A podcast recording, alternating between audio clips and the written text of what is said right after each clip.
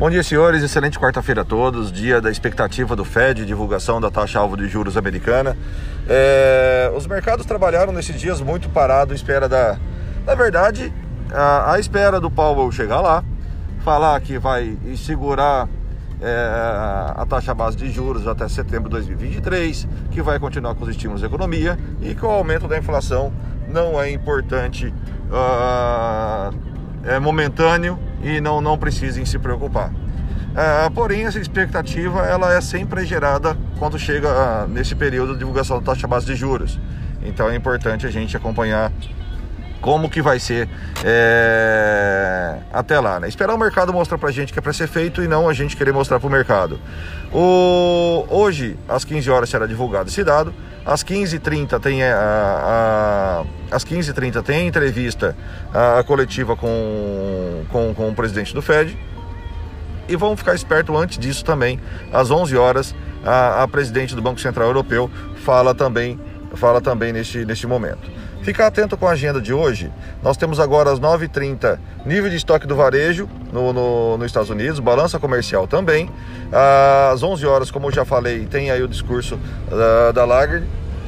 Depois, às 11h30, nós temos estoque de petróleo, estoque de petróleo bruto, antes do, da divulgação da taxa alvo de juros do Fed. Vamos ficar ligado hoje. O mercado trabalha praticamente no 0 a 0 no mundo todo. Né? A gente vê neste momento os futuros americanos aí com 0,7 de alta o S&P 500, com 0,13 de baixa o Dow Jones. Mais cedo, a Ásia fechou levemente em alta, Japão com 0,21 de alta e China com 0,42 de alta. O índice europeu nesse momento também trabalha perto da estabilidade com 0,19 de alta nesse momento, motivado por Londres que sobe 0,53%. Das commodities, o petróleo sobe 0,78% o WTI e 0,70% o Brent. É, a gente fica de, de olho também que sobe pelo terceiro dia seguinte, seguinte a, taxa, a taxa de juros é, é sobre o Tesouro Americano. Então, nesse momento, sobe 1,19 é, a, taxa, a taxa alvo de juros é, referente ao Tesouro Americano pelo terceiro dia seguido. Pessoal, é, deve ser mais um dia amoroso, mais um dia é, sem tendência. Ontem acabou acelerando a tendência de baixa por aqui, né?